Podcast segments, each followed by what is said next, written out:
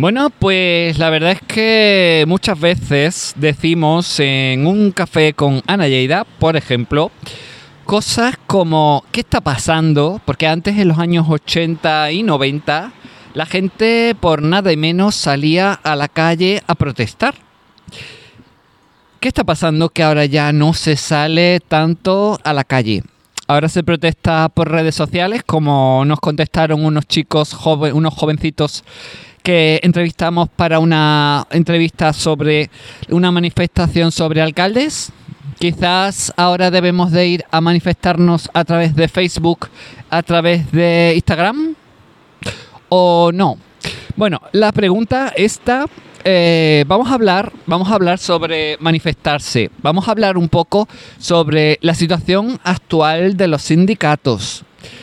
Y vamos a hablar con un sindicalista. Él se llama Carlos, es un buen amigo. Muy buenos días, Carlos. Buenos días.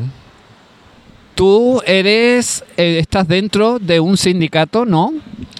Yo soy militante del Sindicato Andaluz de Trabajadores, aquí en la comarca de la Arafe. Y bueno, ¿llevas mucho tiempo siendo sindicalista? Hombre, sindicalista de corazón es uno de toda la vida. Pero si dice militante en activo, pues puedo llevar 10 años, una cosa así. ¿Y qué, qué, le lleva a una persona decir, pues me voy a hacer sindicalista? Hombre, hacerse sindicalista ya te he explicado que es una cosa que se mama desde chico, digamos pero a militar y a, a formar parte de un grupo de acción sindical como en el que yo estoy, pues él está trabajando y está viendo cómo constantemente se están pisoteando los derechos de los trabajadores. Y si tú tienes un poquito de sangre en las venas y te hierve, pues llega un momento que ayudas a uno. Y eso es una cosa que engancha, porque una vez que ayudas a uno y ves que la mayoría de las veces, por desgracia no, pero se suele cumplir la ley, pues ya te digo, engancha y sigues ahí, conoces gente nueva, gente con unas preocupaciones que son, aparte de, viscerales, son de corazón ¿no? y de justicia. Entonces, muchas veces se entera uno que un vecino le han echado del trabajo, coño, con lo bueno que era Fermín, tal, y le han echado. Entonces siempre estamos pendientes de, poder ayudar y, lo conseguimos, lógicamente. Entonces es una vocación, yo creo. No es parecido a de policía, porque los policías cobran, por ejemplo, dicen es de vocación, pero... Claro, es que en el caso de vosotros, los sindicalistas, no cobráis nada, ¿no? Eh, actuáis, digamos, de forma voluntaria, ¿no? Sí, vamos a ver. Eh, depende, las dos grandes centrales sindicales, digamos UGT y comisiones, pues eso son mega estructuras. Ahí sí hay gente que está liberado de sus trabajos, están ganando el dinero sin trabajar, digamos. Pero en mi sindicato liberado hay muy poco, debe de haber un par de ellos porque lógicamente mm, la estructura necesita de gente que tenga más horas libres. Pero en mi caso, por ejemplo, yo me levanto a las 5 de la mañana todos los días para trabajar y después cuando llego a casa a lo mejor como y tengo que ir a la Roda de Andalucía apoyar a lo mejor un, contra un despido, o vamos a Málaga, o vamos a cualquier sitio que se nos solicite, digamos, ¿no? Para apoyar a la causa. Y una cosa, porque yo cuando he empezado este reportaje, lo primero que, que me ha venido a la cabeza es esa lucha que teníamos en los años 80, los años 90, hasta principios del 2000, yo creo que luchábamos por cualquier causa, ¿no? Eh, cualquier ley que nos parecía que no era justa, cualquier ley que necesitaba, necesitaba el pueblo, da igual, la excusa era salir a la calle. Pero es que ahora, eh, no sé qué pasa, pero es que parece que ya la gente no quiere salir. ¿Ahí, ¿Tú has notado alguna diferencia? O, o, por ejemplo, como yo veo, puede ser que ahora la gente mm, se manifiesta más por las redes sociales que en la calle.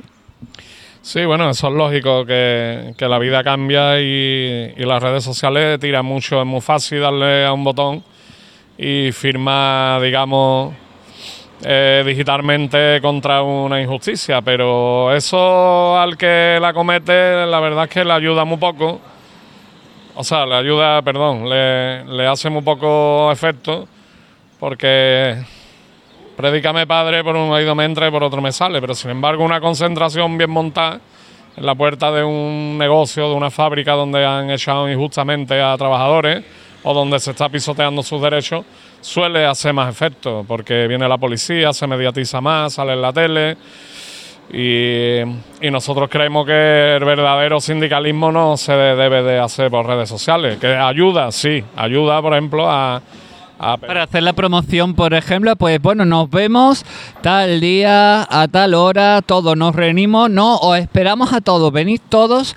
Quizás eso pueda ser como un medio, un medio para reunir a todo el mundo, para que todo el mundo vaya, ¿no? Para eso, por ejemplo, podría estar bien. Pero claro, eh, ya manifestarnos, pues yo me opongo, yo no sé qué, y está, y me quedo en mi casa y, tan tranquilo, ¿no?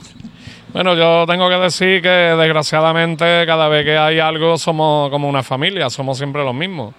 Son cuatro de Huerva, unos 10 o 12 de Sevilla, otros cuatro o cinco de la Arafe y, y, bueno, y los, los, los, 10 o 12 de Granada, los de Córdoba son cuatro o cinco y, y somos como una familia. O sea, nosotros no movemos las masas que mueve la UGT y comisiones, por ejemplo, que esa gente aparte de dinero, tiene una infraestructura, hemos dicho antes, muy grande. Y si esa gente, ah, de hecho, son los, las dos únicas sindicatos que son capaces de montar una huelga general, porque si fuera por nosotros teníamos huelga general toda la semana, porque cualquier injusticia, por pequeña que sea, consideramos que, que es justa, ¿no? O sea, hay que hacerla justa. Entonces, estos grandes sindicatos lo único que les interesa es tener sesiones sindicales en todos lados, tener muchos delegados para coger digamos, subvenciones estatales y, bueno, no, yo el sindicalismo no lo veo del lado de las grandes centrales sindicales, más parecido a los sindicatitos como nosotros, chiquititos, que, que nadie nos apoya y entonces no le debemos pleitesía a nadie, ¿no? al gobierno ni a ningún organismo público. Yo creo que esto es muy importante y, y bueno, lo de las redes sociales, como hemos dicho antes, sí sirven para llamar, pero la gente hace lo mismo que el que se siente ofendido, o sea, no le echa cuenta. Tú puedes ver si abres el Facebook, tiene 10.000 publicaciones en un día. Si no te llama la atención, como estamos hablando antes, si no eres una persona con conciencia de clase, no vas ahí. Por mucho que, que te salga en el Facebook una convocatoria de una concentración, por ejemplo, en la puerta de una empresa llamada X que va a despedir a tantos padres de familia. Puede ser, no sé, ¿qué, es más probable? ¿Que esta sociedad haya cambiado de valores o que simplemente prefieren quedarse en casa y ver los toros desde, desde la barrera, ¿no? Yo creo que la sociedad en sí funciona eh, prácticamente de, de manera contraria a lo que piensa. O sea, es lo mismo que, voy a poner un ejemplo muy drástico, por ejemplo, el racismo. El racismo a modo colectivo, pues la gente es racista, porque así se parpa. Pero después tú hablas con una persona y la haces entrar en razón. Dice, pero mira, ven para acá, hombre. Si fulanito de tal está cogiendo fresa y está trabajando de esos asos por 42,50, que la jornada, sí se lo pagan. Y este hombre no está haciéndole daño a nadie y te lo comprenden, pero después, cuando como colectivo, pues mm, da que pensar que yo soy español y aquí no cabe nadie más. Entonces, esto es muy parecido. La gente, mm, cuando van cuatro o cinco y ven un grupo de sindicalistas protestando en la puerta de, un negocio o de una empresa, lo primero que le viene a la cabeza es decir, ¿y los colgados esta gente que hacen ahí, mira, mira, mira, con la bandera. Que... ¿Ya has escuchado en alguna manifestación? Mira los colgados esto, ya están ahí. ¿eh? ¿Has escuchado muchas veces cosas, cosas como esas? ¿Lo has, ¿Lo has escuchado? Hombre, como escuché, escuchado de todo y nos han hecho cosas, nos han tirado cosas desde la... ¿Os han tirado cosas? Sí, sí, sí. ¿Cómo qué? Como huevos y cosas así. Sí. Por, por reclamar vuestros derechos. Sí, bueno, pues en este caso es el derecho de un trabajador, de un un despedido, además fue en la calle Virgen del Águila, en Los Remedios, en Sevilla. Y allí, bueno, nuestro sindicato lleva por bandera la verde y blanca, la andaluza, y ya saca banderas verde y blanca en un sitio donde, donde no las suelen poner los barcones, suelen poner la otra. Pues entonces ya estábamos molestando desde el minuto uno. Y encima llevábamos allí un altavoz y empezaron a caer cosas. Y bueno, mm, como eso, como por ejemplo, una vez que fuimos a apoyar al colectivo de trabajadores africanos del EPE Y allí, bueno, allí escuchamos burrar como insultar a las mujeres en connotaciones sexuales con los con las personas de color. Ya todos ¿Por qué? Que, uy, es que esto, esto sí que no lo había escuchado yo nunca. Este tipo de casos no suelen salir a la, a la luz pública, ¿no? Lo que me estás contando, por ejemplo, ¿no? Sí, bueno, nosotros prácticamente nos tenían que defender de- del pueblo, la Guardia Civil, eh, porque incluso la policía local, todos sabemos cómo funciona en los pueblos este tipo de, de cosas. Y en el sector de las fresas y de los frutos rojos, pues funciona, después no le gusta que se lo digan, pero funciona igual que el Ku Klan. O sea, el juez está de parte de ellos, el, policía está de parte de ellos, eh, entonces es muy difícil, el empresario. Y bueno, y ellos se manifestaban más que nada por una vivienda, porque, o sea, ellos tienen derecho también a, a juntarse a lo mejor cuatro o cinco personas y alquilar una vivienda mientras dure la campaña de la fresa, ¿no? ¿Por qué tienen que estar viviendo en, un, en una chabola hecha con plástico y cartón? Entonces, cuando íbamos por el camino, escuchamos barbaridades, ¿eh? como decirle a mujeres cómo la tienen negro. O sea, unas cosas que. Y claro, y tienes que mantener la postura y. Y bueno, la policía local pues, andaba empujones con nosotros cada vez que a lo mejor ocupábamos una cuartita más de carretera de lo que ellos pretendían. Y muy duro, muy duro, muy duro. El sector de la fresa, por ejemplo, y eso, muy duro. Muy duro. Me pregunto mm, muchas cosas, me vienen muchísimas preguntas ahora mismo a la cabeza. Y es que, no sé, eh, esto de luchar por los derechos de las personas, esto es algo que nace en uno mismo, ¿no? También un poco por la educación que has recibido, evidentemente también, ¿verdad? Tiene algo que ver, ¿no? Que, que- que que tengas un poquito mm, de empatía, ¿puede ser? Puede ser que la empatía nos lleva un poco a pensar que, que, el, que, nuestro semejante, que esa persona de enfrente, pues que tiene sus derechos y que tenemos que ponernos en su lugar. ¿Puede ser? Hombre, claro que puede ser. Lo que pasa que, que ya te digo que como colectivo la gente funciona distinto. La gente, ¿Cómo se funciona de- como colectivo? a ver, como colectivo a nosotros mm, vamos a incluirnos todo el mundo que es lo que nos interesa. Hoy nos interesa que gane el Betis, que juegue la UEFA, nos interesa que no nos falle el, el wifi de la casa, Y si falla el wifi y, y, y no gana el Betty, Pues ya te has cabreado por dos cosas absurdas, ¿eh? pero te has cabreado muchísimo. O sea, tú coges, por ejemplo, al Betis, lo dice un bético, yo soy bético. yo también. Entonces, tú coges Betis, admi- que juega hoy, por cierto. tú coges administrativamente y lo coges y lo desciendes a segunda división y te salen 100.000 personas a la calle protestando. Entonces, hombre, yo soy un bético, el Betis es un sentimiento, pero es un equipo de fútbol. Mm, a nosotros nos están haciendo perrería diariamente, estamos dando pasos atrás, constantes, pérdidas de derechos, mm, pérdidas, vamos, derechos fundamentales, ¿no? como la vivienda, la educación, la sanidad, cada vez hay más, más recortes. Y parece ser que no protesta nadie, porque todo el mundo tiene un plato de lentejas. Eso no le falta a nadie, porque es verdad. Claro, ¿será eso? ¿Será que es que como todos andamos sobrados, tenemos tres móviles, dos coches, mm, la casa, la casa de vacaciones, lo tenemos todo, tenemos todas las comodidades, que es algo que a lo mejor los 80, en los 90, pues no teníamos, porque entonces se estaba trabajando para conseguir todo eso que, que tenemos ahora. Puede ser que ahora que ya hemos conseguido todo, nos importa todo, dicho así, un cuerno. Sí, es que es el de la cuestión. O sea, la gente tiene el plato de garbanzo en la mesa y, y ya te digo, y el fútbol si no lo ve en su casa porque no le llega para pagar, pues siempre puede ir a un bar y verlo desde fuera o tomarse una cerveza.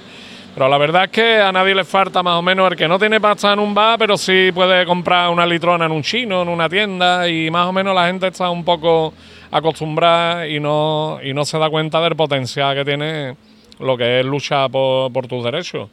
Yo animo a todo el mundo a que no, a que cuando vea una concentración no critique, porque se han conseguido muchísimas cosas. Yo en los años que llevo he visto unas victorias muy poderosas frente a la ley de, de trabajadores que, que pensaban que, o sea, que están desamparados.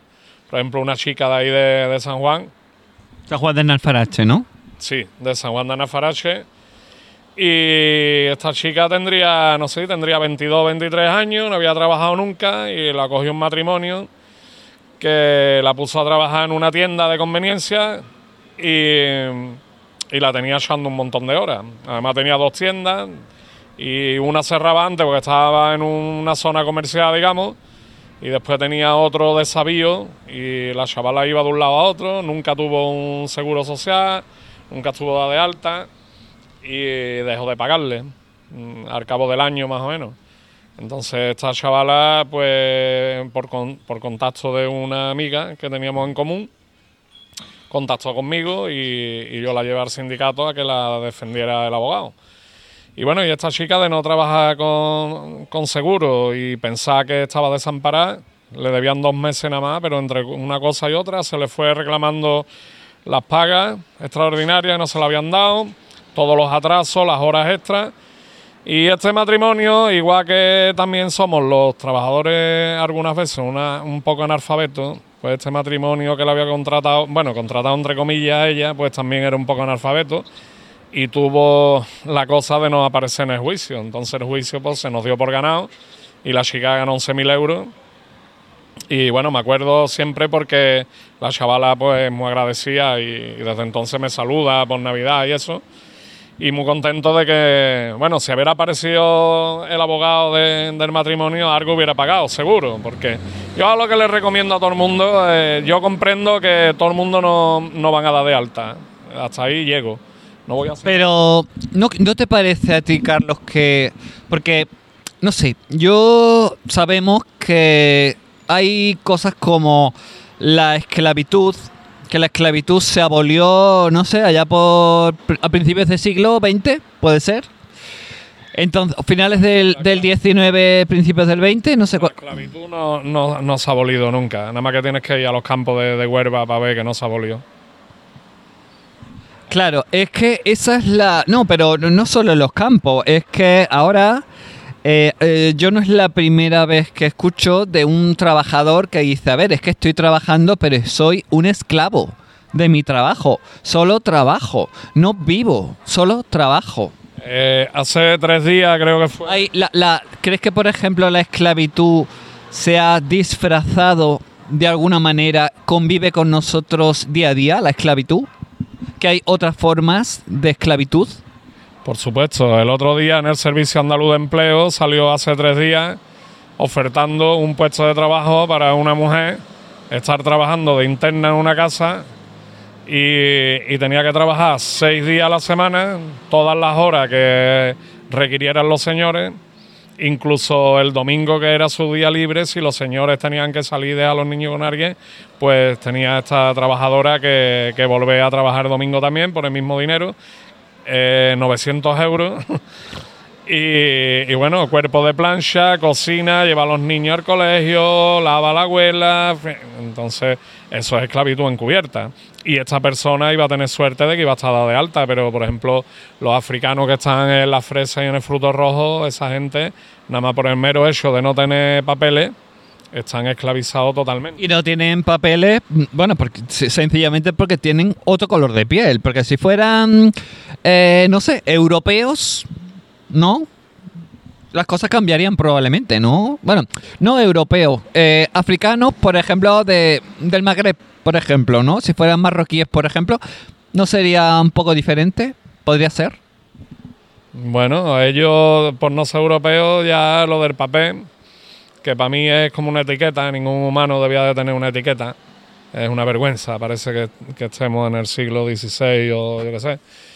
Entonces, sí, bueno, los que vienen de fuera, los del Magreb vienen, muchas veces hay acuerdos con ellos de, de traerlo con contrato en origen, pero el que viene sin papeles, ese es esclavizado sin piedad.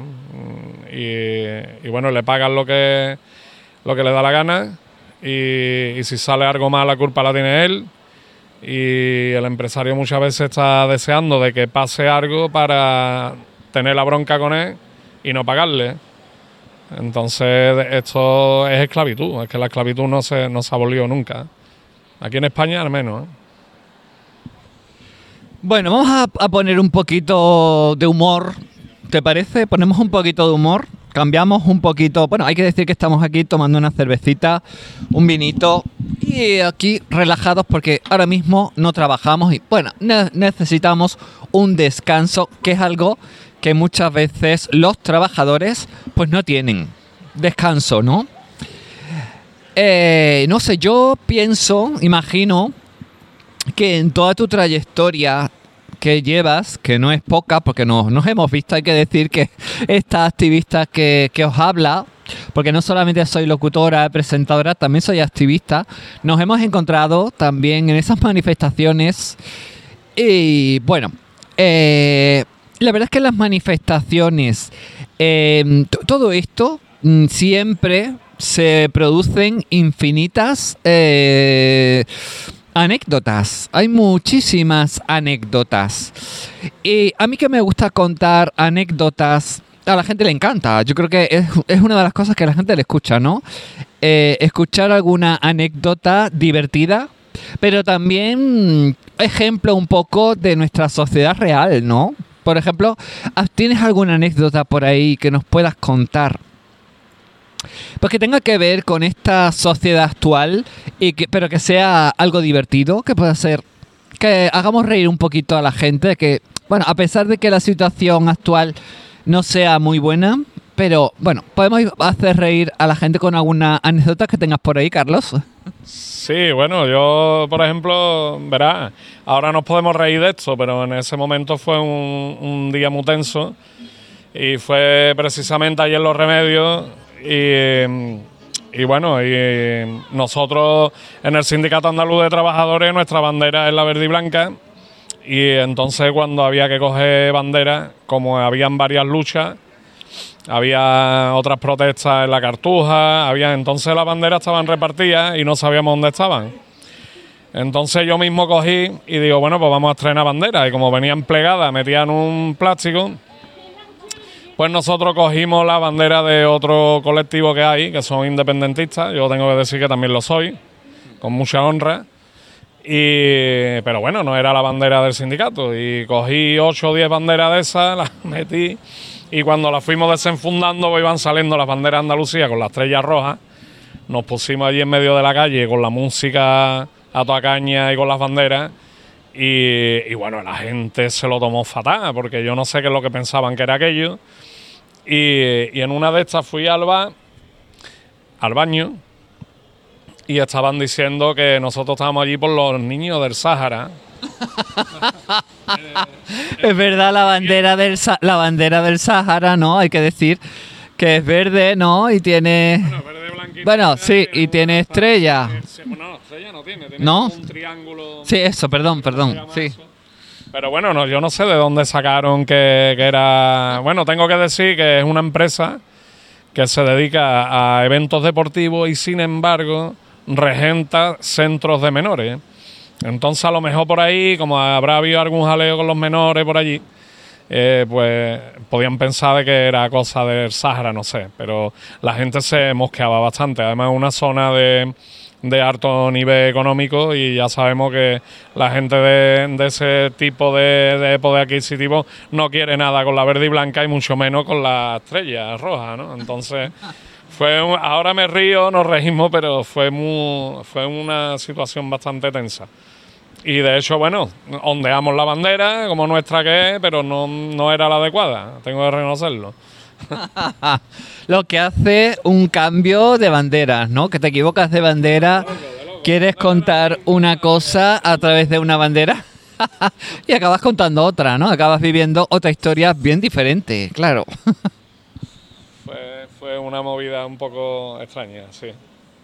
Además, no, no, vamos, a mí me se llegó a encarar un, un anciano conmigo diciéndome, pero ¿qué queréis? ¿Qué es lo que queréis? Oiga, estamos repartiendo pasquines, coge usted uno, yo no tengo por qué leer nada. Pues mire usted, si no lo quiere leer, no se va a enterar de lo- por lo que estamos aquí. Estamos luchando por los derechos de un trabajo.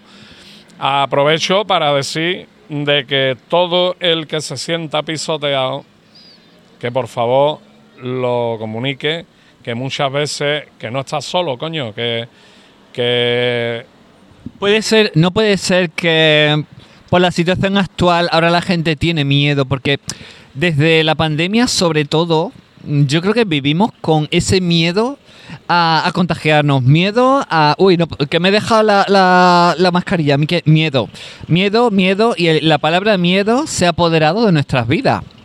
No puede ser que el miedo a que a represalias, miedo a no sé, no sé qué cosas pu- puede haber, pero eh, represalias desde luego no. No puede haber miedo a denunciar una situación que es injusta y lo saben, pero no puede ser que haya un poco de miedo eh, o conformismo.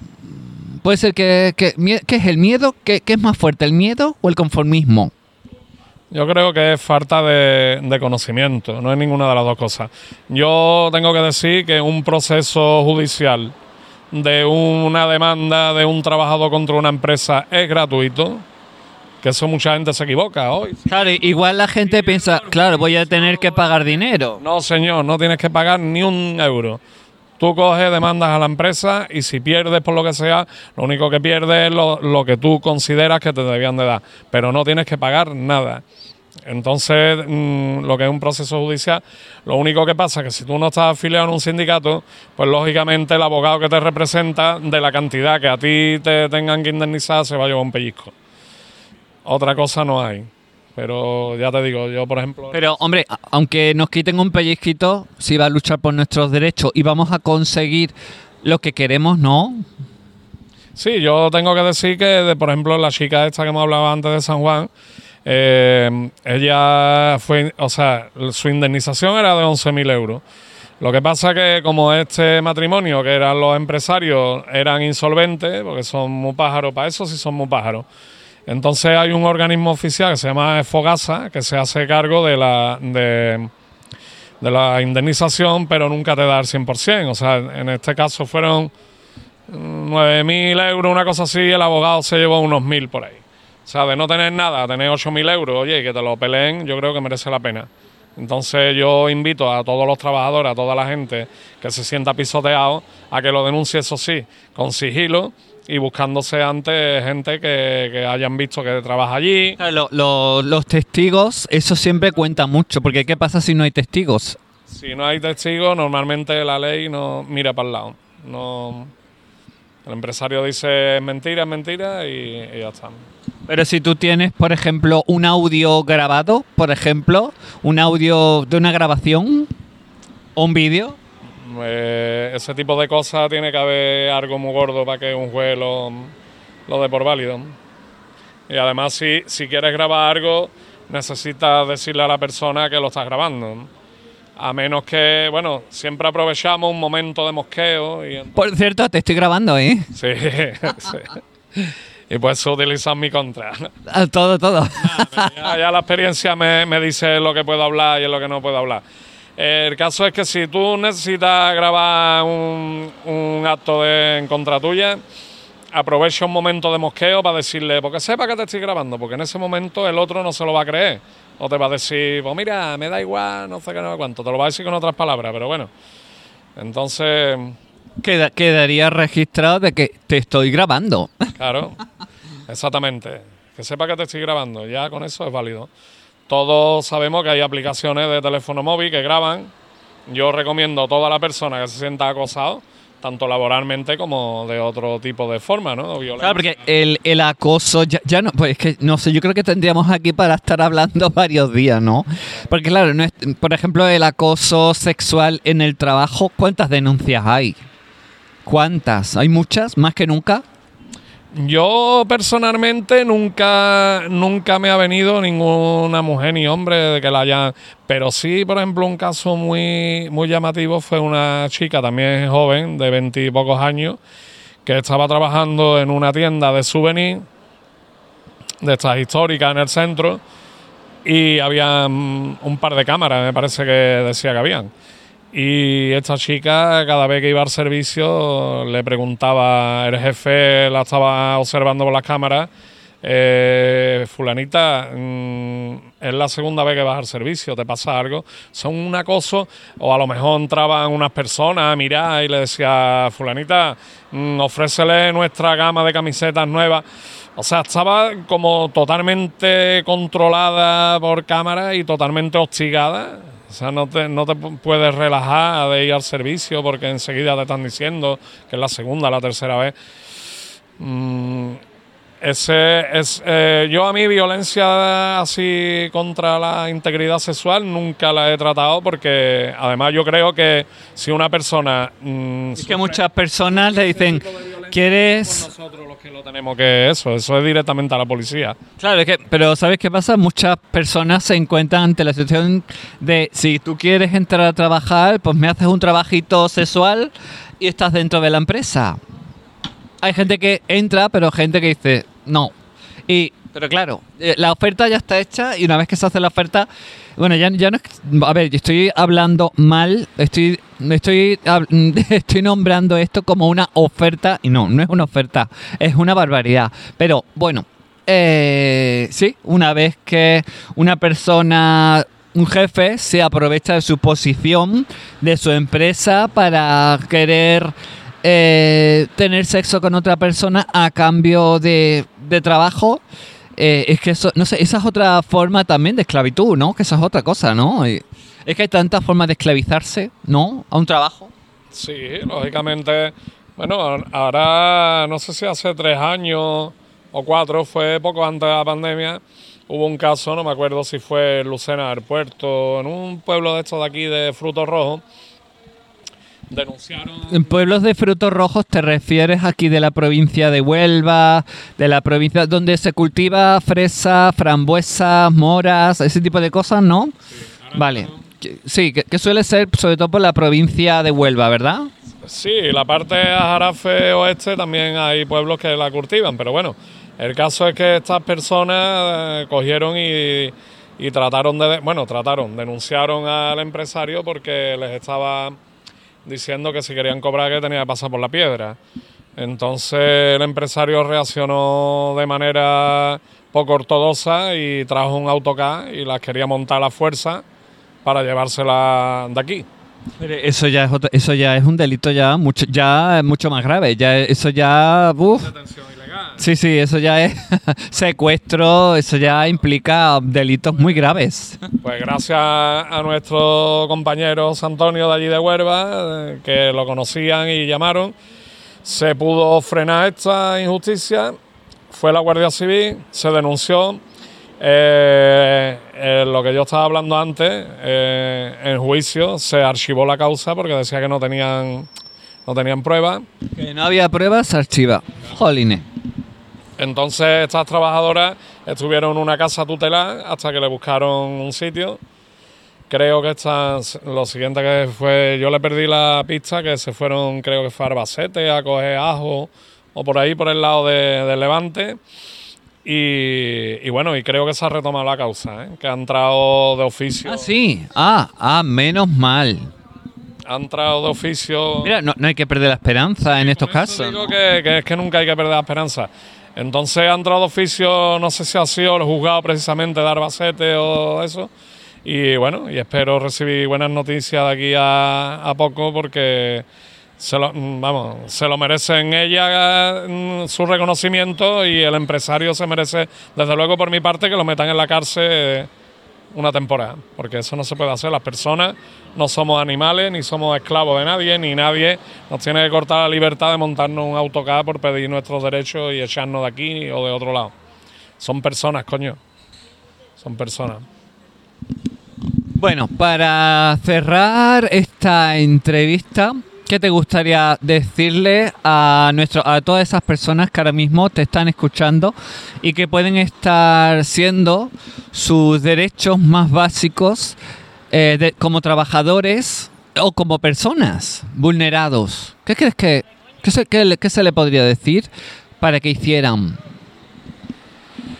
Bueno, lo que he dicho antes, que no, que no estás solo, que no estás sola y que que hay sindicatos de clase que se llaman, que, por un simple trabajador eh, se pone toda la maquinaria en marcha eh, y nos sentamos en el grupo de acción sindical y vamos, animo a un camarero, a una empleada del hogar, a un... Da igual, da igual el puesto de trabajo que tenga. Vengo a referir que una persona que se siente muy sola porque es una persona nada más. Y ahí es donde es muy difícil que entren las grandes centrales sindicales como comisiones y UGT. Claro, comisiones obreras y UGT no les interesa. Es cuando hay una empresa grande, ¿no? Claro. Exactamente, donde tienen muchos afiliados, que cada afiliado paga 13 euros y es una empresa de aeronáutica que son 5.000 personas, pero no dejan muy aparte al pobrecito que trabaja en un bar, que está echando 16 horas y está asegurado 4 nada más, y se ha cortado un tendón con un cuchillo y el empresario dice que no lo conoce de nada. Si te sientes identificado con ese tipo de cosas, pues... Por ejemplo, podría acudir al sindicato donde tú estás, por ejemplo. Sindicato Andaluz de Trabajadores, mm, nada más que tienes que entrar en el internet, buscar siempre tienes cerca uno, en nuestro caso es de la Jarafe, y ahí se te va a escuchar seguro y, ya te digo, mientras llega o no llega a juicio, si tenemos claridad de que llevas razón, vamos a emplear un poco, no la fuerza, pero sí las intenciones de, de agobiar un poco al empresario para que te pague antes de que llegue el juicio. Muchas veces se consigue, porque la verdad es que Mm, el empresario tampoco es tonto y, no le gusta que en su puerta haya gente protestando. A lo mejor le trae más cuenta llegar a un acuerdo, decir, bueno, venga, vale, tú ganas, tal, tal, bueno, nos ponemos de acuerdo, de acuerdo y, bueno. Exacto. Nosotros siempre lo pensamos así, donde no llega la ley, llega la acción sindical. Uy, me, me gusta esta frase. Me quedo, si te parece, con esta frase. Donde no llega la ley, llega la acción sindical. Ya lo saben. Así quizás eso, este podría ser el título de este programa. Fíjate. Bueno, pues muchísimas gracias Carlos por esta entrevista, por abrirnos un poquito los ojos, por contarnos cómo es la situación actual del sindicalismo. Y bueno, pues muchísimas gracias, ¿no? Vale, decir que me llamo Antonio Carlos, hombre. Que ah, bueno, eso. que, también es mi nombre, pero bueno, ya que te ha quedado con el Carlos, pues Carlos. Sí, es que yo te conocí siempre como Carlos. pues nada, un abrazo a todo el mundo y, a celebrar Día Andalucía, coño, que la bandera verde y blanca no la veo yo por los barcones, que somos andaluces, que también puede ser español todo lo que tú quieras. Pero vamos a sacar la verde y blanca, hombre, que es la nuestra, que es la gente que siente como nosotros y la gente que habla como nosotros y la gente que se tira un mosto a pecho y se come una aceituna verde de esa que fuera de, Andalucía no las ama nadie. Estas amargas con un poquito de esa. Los andaluces somos gente distinta. Vamos a celebrarlo, hombre. Muy bien, vamos a celebrar el Día de Andalucía, sí.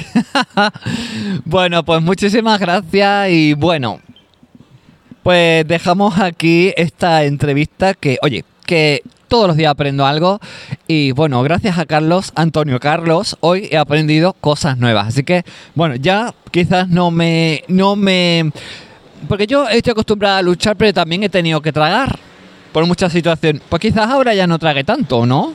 No sé, ¿ustedes qué piensan? ¿Volverían o, están pasándolo mal? ¿Van a seguir pasándolo mal sabiendo que tienen una solución? Bueno, pues medítenlo